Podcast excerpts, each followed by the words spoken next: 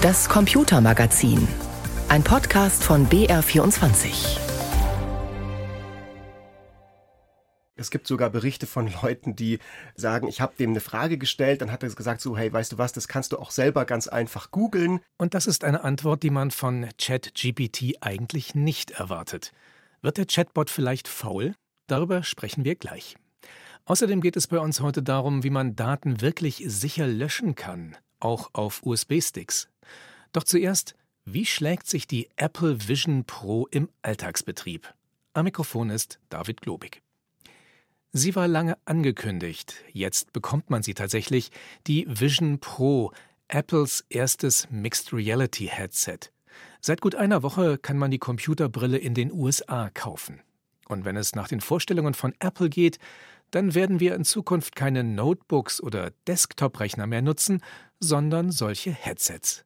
Nils Dams hat sich eins geholt und eine Woche lang im Alltag ausprobiert. Okay, jetzt sehe ich was. Hi. Hallo. Der erste Eindruck. Ich finde die Vision Pro schon stylisch. Sie hat die Form einer Skibrille, ist grau, silber und weiß. Der Rahmen ist aus Metall. Sie wiegt gut 600 Gramm und hat umgerechnet 3700 Euro gekostet. Die Erwartungen sind dementsprechend hoch. Ich packe sie an einem Abend aus, habe eine einfache Zimmerlampe an. Das reicht der Brille aber wohl nicht. Ähm, Setup-Issue. Gott, ja, okay, ist zu dunkel hier. Die Einrichtung zieht sich etwas länger. Okay, wer kein Licht hat, verliert. Irgendwann läuft sie aber. Ich kann nicht durch die Brille durchschauen. Meine reale Umgebung wird von Kameras aufgezeichnet, die ich dann auf Displays in der Brille sehe. Auch hier, wenn es nicht wirklich hell ist, krisselt das Bild. Die Menüs und Grafiken sind aber immer super scharf. Was richtig gut funktioniert, ist die Bedienung. Die Brille erkennt, wo ich hinschaue. Wenn ich eine App öffnen will, schaue ich die einfach an und muss dann nur mit dem Daumen und Zeigefinger zusammentippen. Dann ist das sozusagen ein Klick. Bei der Arbeit. Die virtuelle Tastatur sieht zwar auch schick aus, für schnelles Schreiben ist sie aber wirklich nicht geeignet. Die Geschwindigkeit ist eher so. Ich bin einmal schon fast verzweifelt, ein Passwort einzugeben. Allerdings lässt sich über Bluetooth auch eine echte Tastatur mit der Brille koppeln, dann lassen sich auch längere Texte tippen. In einer App kann ich auch ein virtuelles Düsentriebwerk oder ein Formel-1-Auto auseinandernehmen. Das macht richtig Spaß. Ich kann verstehen, warum auch Industriebetriebe mit Computerbrillen arbeiten. Jede Schraube kann ich mir überlebensgroß anschauen. Zum Telefonieren. Erstellt die Brille einen digitalen Avatar von mir. Bei einem Videoanruf sehen Menschen mich nicht direkt. Ich habe ja die Brille auf, nur meinen Avatar. Um den einzurichten, muss ich mein Gesicht einmalig abscannen. Die Kamera der Brille filmt dafür mein Gesicht von allen Seiten ab. Slowly Slowly turn your head to the right. Ich finde mich eigentlich ganz gut getroffen. Mein Avatar hat eine bessere Frisur als ich. Rufe dann eine Freundin an, Marie. Hey Nils, Servus. Servus. Während des Gesprächs erkennen die Kameras, wie ich mein Gesicht bewege. Wenn ich also lächle, lächelt auch mein Avatar.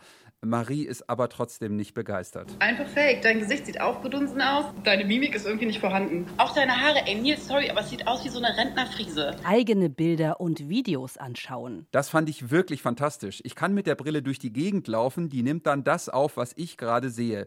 Wenn ich mir das später nochmal anschaue, wirkt das wirklich so, als würde ich die Situation nochmal erleben. Filme. Ich sehe einen Avengers-Film, der geht über drei Stunden und gibt es für die Brille auch in 3D. Man braucht dafür allerdings einen kostenpflichtigen Disney Plus-Zugang. Der ist schon richtig geil. Er ist super scharf, das Display. Man kann die Größe verändern. Es sieht aus wie im Kino. Zwischendurch wird der Akku knapp, der hält einfach keine drei Stunden. Ich muss die Brille aufladen, kann dabei aber weiterschauen. Aber mein Kopf Ey, der macht das nicht ewig mit, ganz ehrlich. Bei drei Stunden wurde mir die Vision Pro einfach irgendwann zu schwer. Ich habe sie dann nach dem Film abgesetzt und war wirklich erleichtert. Ich habe auch Druckstellen auf meiner Stirn entdeckt. Ich habe eine Apple-Macke. Und? Ist das die Zukunft? So noch nicht. Die Apple Vision Pro zu tragen ist zwar wirklich ein Erlebnis, gerade was Filme, Videos und Bilder angeht. Auch die Bedienung läuft gut, aber wenn das wirklich ein Massending werden soll, muss die A leichter werden und B wesentlich günstiger. Und selbst dann frage ich mich, was kann ich damit machen, was ich nicht auch ohne Brille machen kann? Ich bin nie morgens aufgewacht und dachte, diese Brille macht mein Leben jetzt irgendwie besser. Nils Dumps über die Apple Vision Pro, die seit gut einer Woche in den USA erhältlich ist.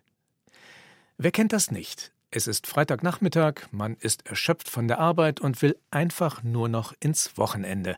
Und plötzlich kommen lauter neue Anfragen rein, vom Chef, von Kolleginnen und Kollegen, von Kunden. Da kann man schon mal ein bisschen genervt sein und antwortet vielleicht ein bisschen knapper als sonst. Genau sowas berichten seit einer Weile Nutzer von ChatGPT. Der Chatbot sei faul geworden. Ich habe darüber mit meinem Kollegen Fritz Espenlaub gesprochen. Er ist unter anderem Host beim KI-Podcast der ARD. Fritz, was ist da los? Ja, es gibt diese Berichte, die häufen sich jetzt vor allem seit letzten November, Dezember immer mehr von Leuten, die sagen, irgendwie die Antworten, die mir ChatGPT, also dieser KI-Chatbot von OpenAI, die mir das Programm gibt, sind nicht mehr so hilfreich, wie sie mal waren. Die sind ein bisschen kürzer, es gibt sogar Berichte von Leuten, die sagen, ich habe dem eine Frage gestellt, dann hat er gesagt so, hey, weißt du was, das kannst du auch selber ganz einfach googeln. Also ich habe eins gesehen, da hat jemand ein Foto hochgeladen von der Festplatte, hat gesagt, kannst du mir sagen, die genauen Werte dieser Festplatte, wie viel Umdrehungen pro Minute hat die? Und dann hat das Programm gemeint, ja, das guckst du am besten auf der Webseite vom Hersteller nach. Und dann hat der User nochmal gefragt, so nein, aber ich will es von dir hören. Und dann so, ja, okay, sie hat so und so viele Umdrehungen pro Minute. Also hat es dann eben doch gewusst, aber musste es sich so ein bisschen aus der Nase ziehen lassen. Hast du das selber auch schon mal mit ChatGPT erlebt? Ich habe ein bisschen was in der Richtung erlebt. Äh, und zwar gebe ich ja ab und zu Workshops über gute Prompts, also gute Wege, KI zu nutzen, ChatGPT zu nutzen, auch für Lehrer. Und ich habe da vor ein paar Monaten im Dezember einen Workshop gegeben, wo ich ein paar Methoden vorgestellt habe, die ich davor daheim mal getestet hatte, ein paar Wochen früher. Und als ich diese Methoden daheim getestet hatte, also ja, wie gebe ich dem Ding eine bestimmte Rolle, dass es als Tutor in einer Übung mit Schülern gut funktioniert. Da hat sich das genauso verhalten, wie ich das erwartet hatte und wie ich das erhofft hatte. Dann stand ich in dem Workshop vor den ganzen Lehrern, mach dieselben Prompts rein, mach dieselben Fragen und es kommen viel kürzere Antworten, viel weniger aussagekräftige Antworten und insgesamt einfach weniger nützliche Antworten, als ich davor mit denselben Prompts bekommen hatte. Und da dachte ich mir so, hm, irgendwas hat sich da gerade verändert. Was könnte der Grund dafür sein? Da wird extrem viel oder wurde extrem viel spekuliert. Ja, also die lustigste Spekulation, die ich persönlich gesehen habe, ist von Leuten, die gesagt haben: so, hm, das passiert vor allem jetzt im Winter. Wir wissen, dass in den Trainingsdaten, also den ganzen Texten im Internet, die in dieses Programm reingeflossen sind, um ihm das Wissen zu geben, das es hat, vielleicht auch viele Texte von Leuten sind, die über ihre Winterdepression reden oder allgemein darüber klagen, dass sie weniger Energie haben, weniger Drive haben in der dunklen Jahreszeit, ja, oder am Freitag nach der ganzen Arbeitswoche erschöpft sind. Und vielleicht haben diese ganzen Textfragmente die Auswirkung, dass das Programm selber eine Art von Winterdepression hat. So.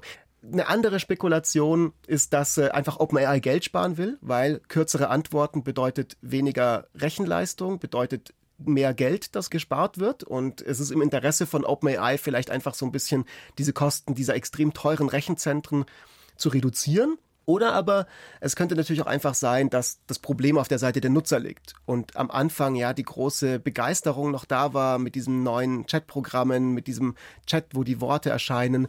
Und wenn die sich ein bisschen abnutzt, ich auf einmal öfters und schneller darauf komme, dass mir nicht alle Antworten so viel bringen, obwohl sich die Antworten inhaltlich gar nicht so sehr verändert haben.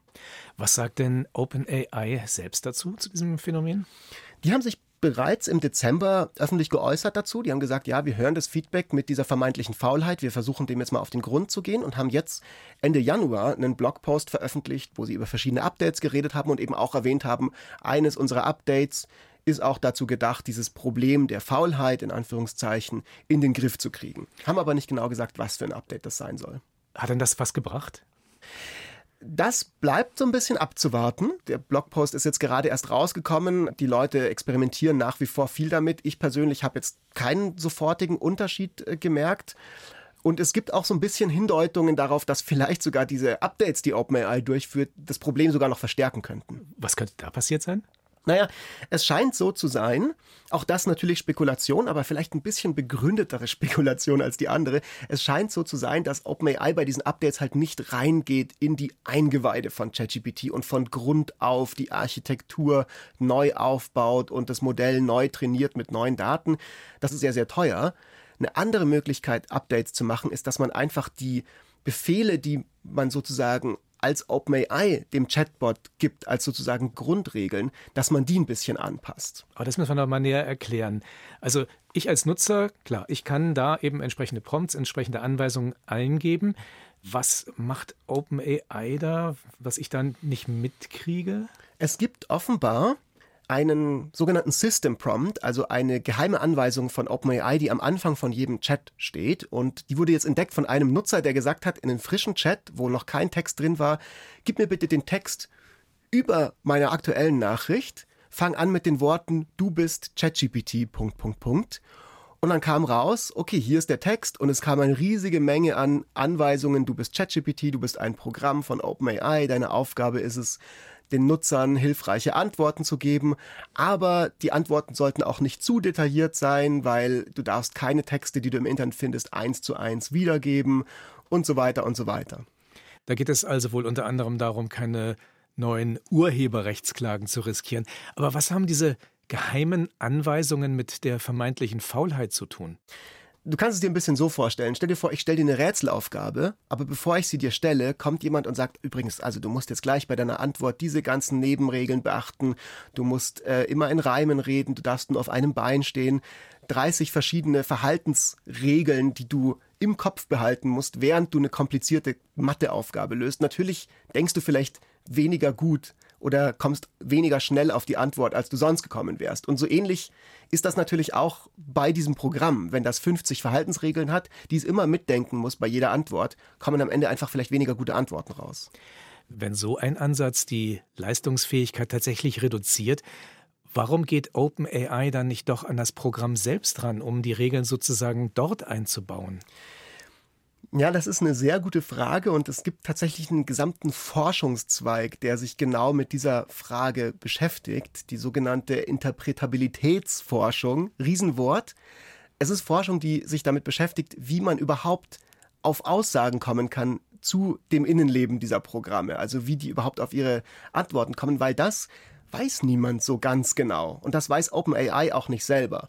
Und weil man halt nicht genau weiß, an welchem Punkt man in dem Programm selber ja, einen Schalter umlegen kann, um eine andere Antwort zu kriegen, hat man nur die zwei Möglichkeiten. Ich mache alles neu und das kostet unfassbar viel Geld und ich habe gar keine Garantie, dass am Ende das Update rauskommt, das ich haben will. Oder ich arbeite halt durch gutes Zureden. Also mit geheimen Anweisungen. Warum erscheint ChatGPT fauler als früher? Das waren Einschätzungen von Fritz Espenlaub. Sie hören BR24 am Sonntag, das Computermagazin, heute mit David Globig. Deutschland vor Cyberattacken zu schützen, das ist eine der wichtigsten Aufgaben des Bundesamts für Sicherheit in der Informationstechnik BSI in Bonn. Um mögliche Bedrohungen bewerten und auf sie reagieren zu können, gibt es am BSI schon seit längerer Zeit ein nationales IT-Lagezentrum. Das war allerdings etwas in die Jahre gekommen und es hatte zu wenig Arbeitsplätze. Angesichts der ständigen Cyberangriffe, denen Deutschland ausgesetzt ist, ein ziemlich gefährlicher Zustand. Deshalb musste ein neues IT-Lagezentrum her. Diese Woche wurde es eröffnet. Mehr dazu von Jörg Sauerwein. Mehrere Krankenhäuser in Nordrhein-Westfalen und Berlin haben es in den vergangenen Tagen erst wieder erlebt. Cyberattacken haben verschiedene Systeme lahmgelegt. Die Schäden durch Cyberangriffe liegen inzwischen allein in Deutschland bei mehr als 200 Milliarden Euro. Für Bundesinnenministerin Nancy Faeser steht eines fest: Die Bedrohungslage ist hoch. Wir wappnen uns gegen diese Bedrohung. Das neue Lagezentrum, was Sie hier hinter uns sehen, zeigt das und zeigt, dass hier die Fäden zusammenlaufen um unsere Systeme zu schützen. Auch vorher gab es schon ein nationales IT-Lagezentrum. Die Technik aber war nach mehr als zehn Jahren längst veraltet. Jetzt steht die Ministerin in modern ausgestatteten Räumen. Die festen Arbeitsplätze sind von fünf auf zehn verdoppelt worden. An jedem flimmern mindestens drei Monitore. Dazu sind an einer riesigen Wand die Anzeigen über Netzaktivitäten, Nachrichtensender und noch mehr Informationen zu sehen, erklärt Sebastian Brück, der Leiter des Informationsdauerdienstes im nationalen IT-Lagezentrum. Zentrum. Wir haben viel mehr Anzeigemöglichkeiten. Das ist, glaube ich, das, was am meisten ins Auge springt, ähm, sodass wir die Informationen auf den Punkt an der Wand haben. Diese Informationen auch jederzeit zeitgerecht an die Arbeitsplätze bekommen, damit wir das uns im Detail nochmal ansehen können. Wir sind technisch auch natürlich besser, schneller und vor allen Dingen auch resilienter geworden. Im Extremfall können dank der neuen Technik bis zu 100 IT-Sicherheitsleute gleichzeitig im Lagezentrum zusammenarbeiten. Dafür wurden allein 19 Kilometer Netzwerkkabel neu verlegt. Angesichts der immer weiter steigenden Zahl von Cyberangriffen mag das alles trotzdem nicht gerade üppig wirken. Das Lagezentrum solle aber auch nicht die einzige Antwort auf die Herausforderungen im Netz sein, sagt Claudia Plattner. Deshalb hat die Präsidentin des BSI die Initiative Cybernation Deutschland angestoßen. Es ist ein gewaltiges Problem. Wir brauchen auch eine große Lösung. Das tun wir mit dem Thema Cybernation Deutschland, für das wir heute den Startschuss geben. Einen Baustein haben wir ja heute vorgestellt mit diesen Räumlichkeiten, mit dem neuen IT-Lagezentrum. Hier fließen die Informationen zusammen. Das ist ein Stück Infrastruktur, das es uns erlaubt, an dieser Stelle zusammenzuarbeiten. Die Zusammenarbeit ist ein weiterer Punkt, zum Beispiel die zwischen Bund und Ländern. Denn bisher kann das BSI und sein Lagezentrum an vielen Stellen nur beratend tätig werden, wenn es gefragt wird. Für die Zukunft wünscht sich Plattner eine Sicherheitsarchitektur, bei der alle Beteiligten direkter zusammenarbeiten können. Außerdem müsse das das Thema IT-Sicherheit sowohl bei Unternehmen als auch Privatnutzern noch mehr ins Bewusstsein rücken, fordert Innenministerin Faeser. Das zeige schon die Tatsache, dass das beliebteste Passwort im vergangenen Jahr 123456789 gewesen sei. Es gehe zudem nicht nur um den Schutz von Unternehmen, Behörden und kritischer Infrastruktur, sondern auch um die Demokratie.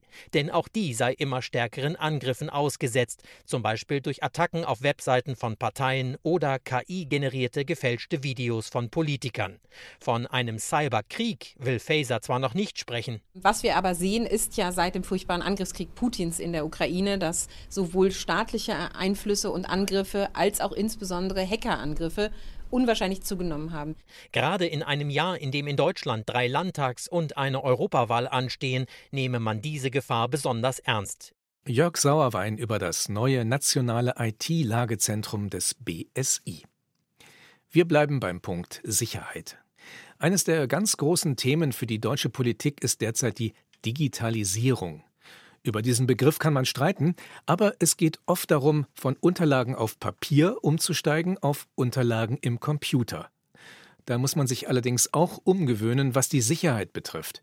Vertrauliche Daten auf Papier kann man einfach in einen Schredder schieben. Aber wie sieht es mit den Unterlagen im Computer aus? Wie macht man in der digitalen Welt eine Datei zuverlässig nicht mehr lesbar, nicht mehr nutzbar? Unter anderem damit beschäftigt sich Olaf Kehrer. Er hat vor über 25 Jahren die Firma O&O Software mitgegründet. Die bietet für diesen Zweck das Produkt Safe Erase an. Mein Kollege Wolfgang Kasenbacher hat mit ihm gesprochen und er wollte wissen, warum genügt es nicht einfach die Delete-Taste zu drücken, die Entfernen-Taste oder auf Löschen zu klicken? Das liegt daran, dass das Betriebssystem die Daten nicht wirklich jetzt auf der Festplatte überschreibt, sondern als gelöscht markiert. Man muss sich das so ein bisschen vorstellen wie ein Buch, wo dann sozusagen der Eintrag in dem Inhaltsverzeichnis gelöscht wird, aber das Kapitel weiterhin vorhanden ist. Und wer dann auf den Datenträger hart physikalisch draufgeht als etwas arrivierter Administrator oder IT-Nerd, der kann dann diese Daten finden, lesen, wiederherstellen? Korrekt. Dafür gibt es Spezialsoftware, die auch relativ einfach zu bedienen ist und die durchsucht dann die gesamte Festplatte nach diesen Informationen und kann dann halt auch die Dateien wiederherstellen. Nun gibt es ja inzwischen seit doch einer ganzen Anzahl von Jahren schon spezielle Software, die sagt, wir beseitigen dieses Loch in der Sicherheit. Wir sorgen dafür, dass Dateien tatsächlich auf echten Festplatten sicher gelöscht, nicht mehr gefunden, nicht mehr wiederhergestellt werden können. Wie funktioniert das? Das funktioniert so, dass diese Software dann tatsächlich jeden Speicherbereich des Datenträgers mit einem bestimmten Verfahren überschreibt. Also das simpelste Verfahren sind einfach mit Nullen, sodass dann halt auch eine andere Spezialsoftware diese Daten nicht mehr wiederherstellen kann. Aber da gibt es unterschiedliche Sicherheitslevel. Worin unterscheiden die sich? Genau, also das einfache Überschreiben mit Nullen, das ist ein relativ schnelles und äh, einfaches Verfahren. Und dann gibt es halt noch etwas höherwertige und auch aufwendigere Verfahren, wo dann beispielsweise noch mit Zufallsdaten überschrieben wird. Und dann gibt es auch vom amerikanischen Verteidigungsministerium ein Verfahren, wo Daten nach einem bestimmten Schema insgesamt siebenmal überschrieben wird sodass dann halt auch eine Wiederherstellung mit physikalischen Maßnahmen, mit technischem Gerät nicht mehr möglich ist. Nun hat uns ja der Fortschritt bei der Speichertechnologie ein weiteres Problem, eine weitere Hürde in Bezug auf sicheres Löschen in den Weg gelegt. Die sogenannten SSD, die Solid State Disk, also die Halbleiterfestplatten sozusagen, die eben keinen magnetischen Träger mehr haben, aber ebenso auch USB-Sticks zum Beispiel, die lassen sich wurde uns Anwendern erzählt, auf diese Weise nicht mehr löschen. Warum nicht? Diese Löschverfahren werden ausgebremst durch ein sogenanntes technisches Verfahren, das nennt sich Wear Leveling. Das muss man so als Verschleißnivellierung verstehen. Dabei wird versucht, Speicherbereiche immer abwechselnd zu beschreiben. Der technische Hintergrund ist, dass man SSDs, also diese Halbleiter, die da drin stecken, nur eine begrenzte Anzahl lesen und schreiben kann. Danach gehen die einfach kaputt. Damit wäre dann auch der Datenträger defekt und die Speichercontroller, die in diesen Geräten drinstecken, versuchen, das auszugleichen. Das bedeutet, die kopieren dann aber auch Daten um und belegen die neu. Das heißt, das ist für das Betriebssystem nicht sichtbar. Das passiert alles in der Hardware. Und die Software, die dann halt versucht, diese Daten zu löschen, bekommt es halt nicht mit. Das heißt, da muss man dann halt wirklich komplett über das gesamte System drüber gehen. Da reichen simple Verfahren nicht mehr aus. Und es kann dazu führen, dass dann halt äh, bestimmte Bereiche auch nicht mehr erreichbar sind, weil der Speichercontroller sagt, nein, der ist jetzt äh, von mir reserviert und den gebe ich jetzt nicht mehr raus. So muss man sich das vorstellen. Mit anderen Worten, in der praktischen Konsequenz kann man damit gerade bei den coolsten, hipsten, weil dünnsten Notebooks, bei Tablets, eigentlich auch bei Smartphones, aber eben auch schon bei USB-Sticks mit den üblichen Routinen für sicheres Löschen genau nicht mehr sicher löschen. Ja, also es bleiben dann alte Kopien vorhanden. Normalerweise können die Speichercontroller das ausgleichen, also die markieren das dann und sagen, okay, das wird dann so von einer sogenannten späteren Müllabfuhr oder technisch Garbage Collection dann wiederum gelöscht. Aber das Problem gibt es natürlich, man weiß nicht genau, wann das stattfindet. Es kann dann halt auch, wenn man Pech hat, stattfinden, wenn man gerade die Maschine ausgeschaltet hat und jetzt zum Beispiel den Datenträger entnimmt, um ihn dann ja, weiterzugeben. Nun hat genau Ihre Firma vor ein paar Jahren eine Lösung dafür vorgestellt. Mit welchem Verfahren machen Sie dann trotzdem ein Löschen möglich? Also wir sprechen die SSD direkt an. Dafür gibt es dann halt auch eigene Kommandos, die dann halt verwendet werden, um der SSD zu sagen, sie soll jetzt wirklich diese Speicherbereiche löschen. Wichtig ist in dem Zusammenhang, dass man halt wirklich den gesamten Datenträger löscht. Windows selbst bleibt dann aber erhalten. Damit kann ich dann aber nicht eine einzelne Datei löschen und den ganzen Rest unangetastet lassen. Genau, man müsste um es jetzt technisch noch ein bisschen auszuweiten, das sogenannte Löschen des freien Speicherplatzes anwenden. Das bedeutet, dass dann wirklich von der Software, also einer Spezialsoftware, alle als frei markierten Bereiche nochmal sicher gelöscht werden, sodass nur die Nutzdaten erhalten bleiben. Das ist ein relativ zeitaufwendiger Vorgang, zumal die heutigen Datenträger ja immer größer werden. Das machen leider viele nicht, aufgrund der Tatsache, dass es so lange dauert. Das muss einem dann halt leider bewusst sein bleibt nur, die Datenträger zu verschlüsseln. Wie man Speichermedien wirklich zuverlässig löscht. Wolfgang Kasenbacher hat darüber mit Olaf Kehrer gesprochen. Er ist Mitgründer und Geschäftsführer der Firma O&O Software in Berlin. Eine längere Fassung des Gesprächs gibt es als Bonustrack in der ARD Audiothek und unter br24.de-computermagazin. Am Mikrofon war heute David Globig.